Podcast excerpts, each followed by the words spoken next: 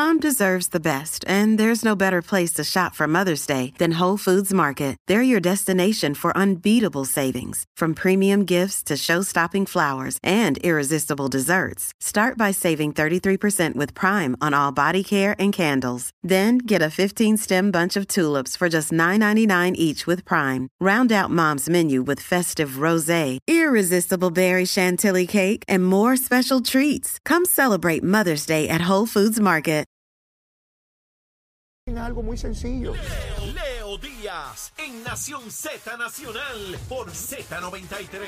Y de regreso aquí en nuestra última media hora en Nación Z Nacional, estamos con el licenciado Cristian Sobrino. Cristian, ¿qué hay de almuerzo? Cuéntame. Mira, lo siento mucho, pero el almuerzo mío de hoy, Ah, yo me lo cociné ya. Lo ¿Cómo hice en casa anoche. Lo tengo ya ready en una loncherita. Ajá. Es un brisket de corned beef que preparé con especies. Lo hice primero hervido, después lo puse en el horno, acompañado de repollo, de zanahoria, de otros vegetales y con un poquito de mostaza de trufa. mostaza. De trufa. Y tú lo preparaste. Sí, Tú preparas comida. yo cocino. Y bien. Bastante bien, por eso es que estoy un poquito grande. Pues, eh, No es porque no me gusta. Mira, sometido por el expediente. Claro, admisión de Sí, parte. relevo de prueba.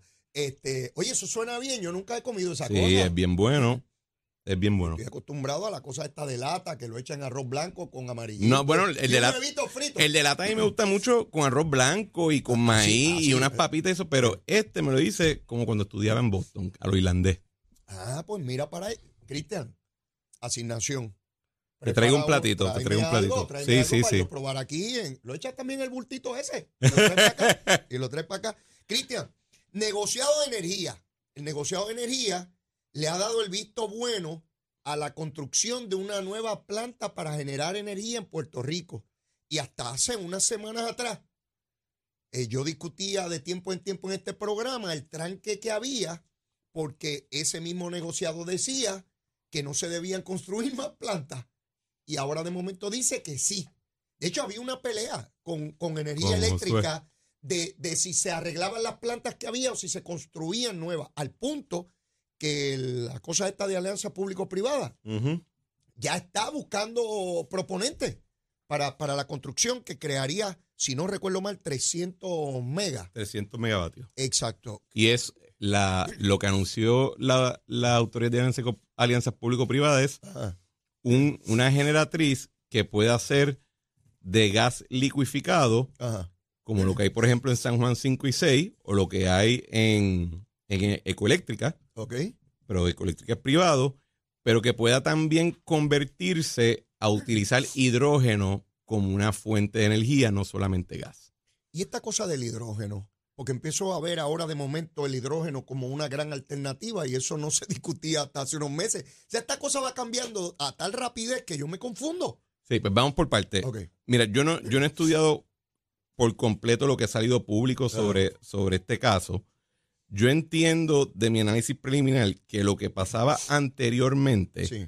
es que la, el negociador de energía había aprobado un plan de recursos integrado que más o menos planifica cómo va a ser el- la producción de energía en Puerto Rico por los próximos cuatro- eh, 30 años, lo que sea, ¿verdad? Sí. Entonces la discusión que ellos tienen con la Autoridad de Energía Eléctrica es que la autoridad alegadamente se quería enfocar en arreglar las plantas existentes que están basadas en petróleo versus ir moviéndose a lo que establece el plan de recursos integrados. Esa era mi percepción. Ok. Y ahí es que había casi toda la controversia, porque después entonces Josué Colón decía, espera, yo no me puedo mover a plantas nuevas o generatrices nuevas si tengo esto, si esto no me está funcionando, tengo que tener esto corriendo para después. Era un asunto de, de huevo la gallina. En el caso de este proyecto, primero que si lo está lanzando la, auto- la Autoridad de Alianza, Alianzas Público-Privadas, ellos tienen más flexibilidad para proyectos bajo el plan de recursos integrados que la misma Autoridad de Energía Eléctrica. Eso en teoría les permite poder comenzar un proceso que después entonces le dicen al negociado, mira, aquí es que llegamos, estamos bien, sí o no.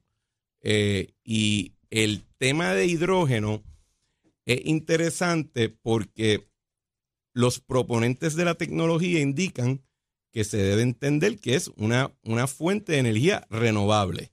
Mm. Hay, otros, hay otras personas que están de acuerdo, pero hay algunos en el mundo de energía renovable, especialmente lo que es solar y energía eólica, que dicen, ojo, nosotros no pensamos que eso es necesariamente renovable porque tiene que estar atado a algún tipo de facilidad de gas natural.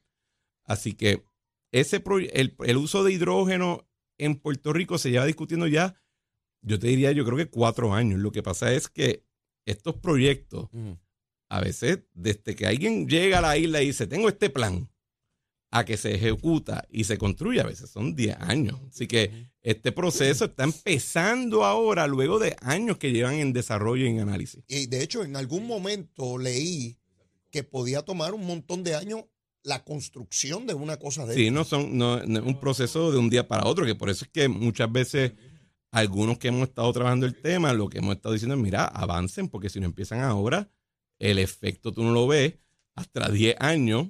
Entonces, eh, lo que hace que la luz en Puerto Rico sea cara no es la deuda, no son eh, un sinnúmero de otros gastos operacionales, es el petróleo. Eso es lo que hace que la luz sea cara en Puerto el Rico. combustible que se usa. Así que si tú reemplazas ese combustible, tú estás atendiendo el setenta y pico por ciento de la factura, ¿verdad? Y esa es la parte que hay que enfocar. Así que estoy, por lo menos, no sé los detalles, pero por lo menos yo estoy muy feliz de que eh, la, la Autoridad de Alianzas- Público-Privadas está comenzando el proceso de una generatriz nueva que pueda ser más barata que lo que hay ahora.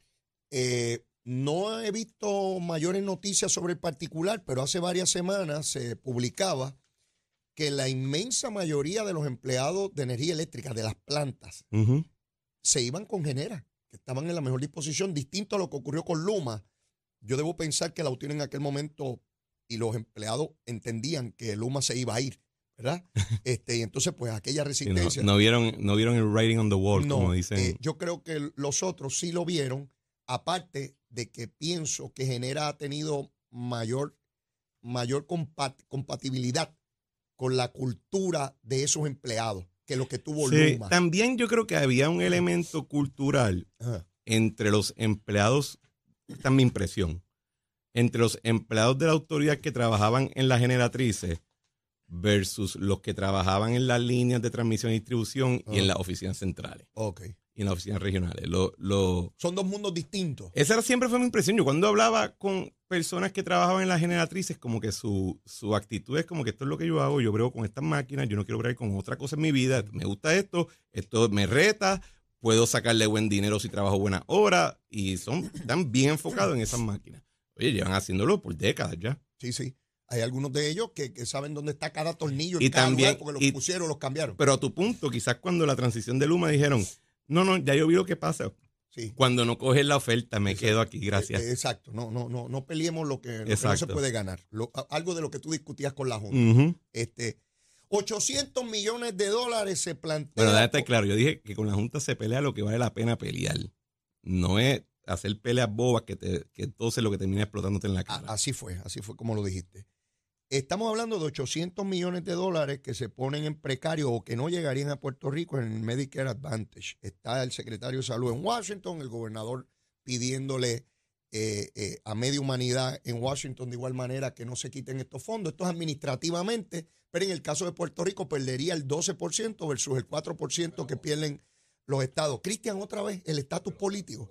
Aquí estamos otra vez, otra vez a ir a rogar, a pedir. Eh, ¿Recuerdas cuando se aseguraron los dineros por cinco años, 20 mil millones de dólares y toda la y cosa? como quiera hay que ir y para allá. como quiera hay que ir otra vez a rogar y toda la cosa. Pero lo que más me llama la atención de esto es que sectores antiestadistas, pero vinculados al área de la salud, no atacan la esencia de este asunto, insisten o prefieren estar cada cierto tiempo de manera recurrente, ir a llorar dinero en vez de ir a resolver lo esencial que es, mire, vamos a acabar de traerle esta idea, se acabó la lloradera esta. Mira, Togwell, el último gobernador nombrado por el presidente de los Estados Unidos en los 40, en su libro decía que la colonia había convertido al, al- al puertorriqueño en un suplicante en las escaleras de la catedral, demostrando sus llagas y pidiendo ayuda y caridad. Eh, palabras fuertes.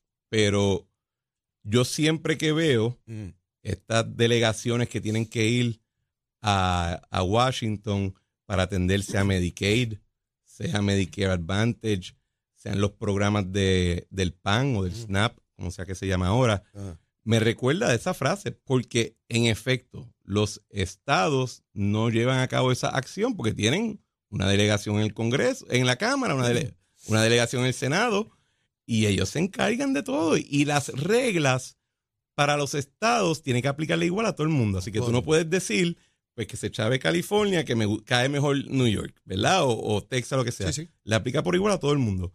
Y nosotros, hasta cierto punto, no nosotros, porque yo creo que tú y yo estamos claros, pero mucha gente todavía está como que, eh, yo creo que se están empezando a despertar, pero están todavía nublados con esta idea de que de alguna manera, cuando tú estás dentro de un, de, dentro de un club, que todo el mundo tenga la oportunidad de tratarte a ti diferente, piensa que eso es bueno.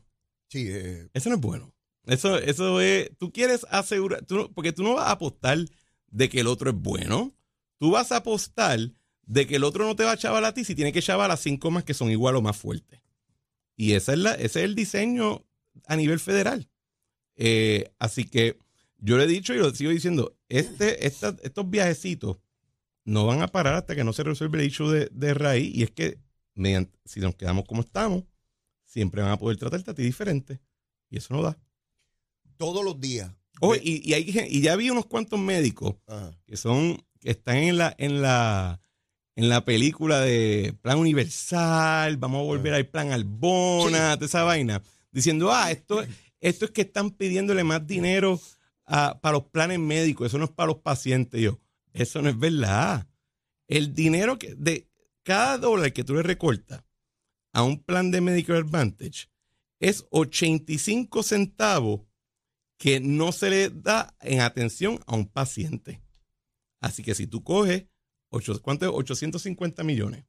800 leí yo. 800, ok. 800 millones. Pues 800, vamos a hacer la matemática con la calculadora para que después no digan que uno lo saca mal. Dale ahí. 800 por punto 85, esos 680 millones de dólares que no están pagándose en remuneración a los médicos, a los hospitales, en remuneración para, para medicamentos, en cuidado que le dan directamente a los pacientes de Medicare Advantage. O sea, es un fracatán de dinero Muchísimo. que se extrae de nuestro sistema de salud. Y nosotros no tenemos un sistema de salud bollante, que digamos, ¿verdad?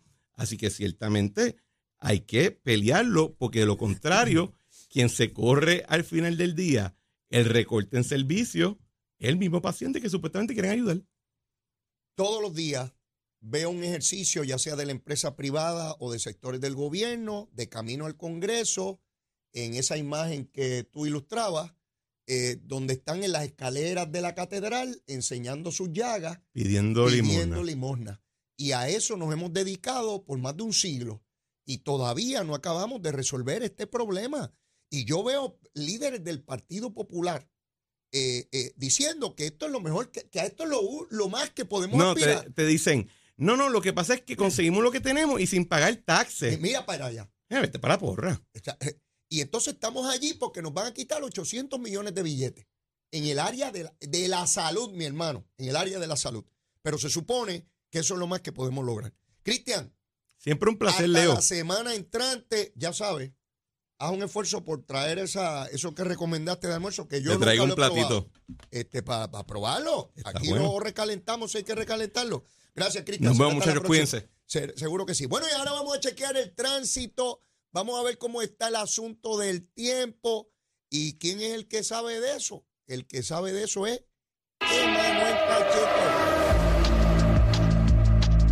Buenos días, Puerto Rico. Soy Emanuel Pacheco Rivera con información sobre el tránsito. A esta hora de la mañana ya ha reducido el tapón en la gran mayoría de las carreteras principales del área metropolitana. Sin embargo, la autopista José de Diego se mantiene ligeramente congestionada desde Bucanan hasta el área de Atorrey en la salida hacia el Expreso Las Américas. Igualmente en la carretera número 2 en el cruce de la Virgencita y en Candelaria en Tuabaja y más adelante entre Santa Rosa y Caparra. La 165 entre Cataño y Guaynabo en la intersección con la PR22, así como algunos tramos de la 176, 177 y la 199 en Cupé y además la autopista Luisa Ferré entre Montelledra y la zona del Centro Médico en Río Piedras y más al sur en Caguas. Ahora pasamos al informe del tiempo. El Servicio Nacional de Meteorología pronostica para hoy un cielo parcialmente nublado con actividad de aguaceros a través de las áreas costeras expuestas al viento en horas de la mañana y sobre el suroeste y el interior de la isla durante la tarde.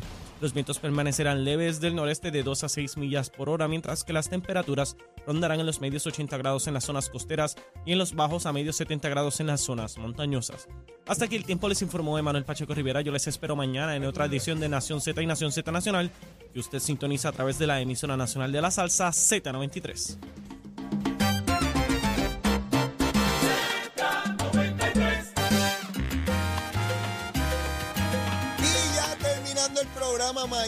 Viernes. Se nos quedaron algunos temas, pero ya mañana los abordamos. Mañana viene la licenciada Ana Quintero con nosotros y como siempre el ruego, el ruego, la súplica. Si usted todavía no me quiere, quiérame que soy bueno. Mire, bizcochito de Titi, seguro que sí. Y si ya me quiere, quiérame más. Abrir ese corazón como corresponde.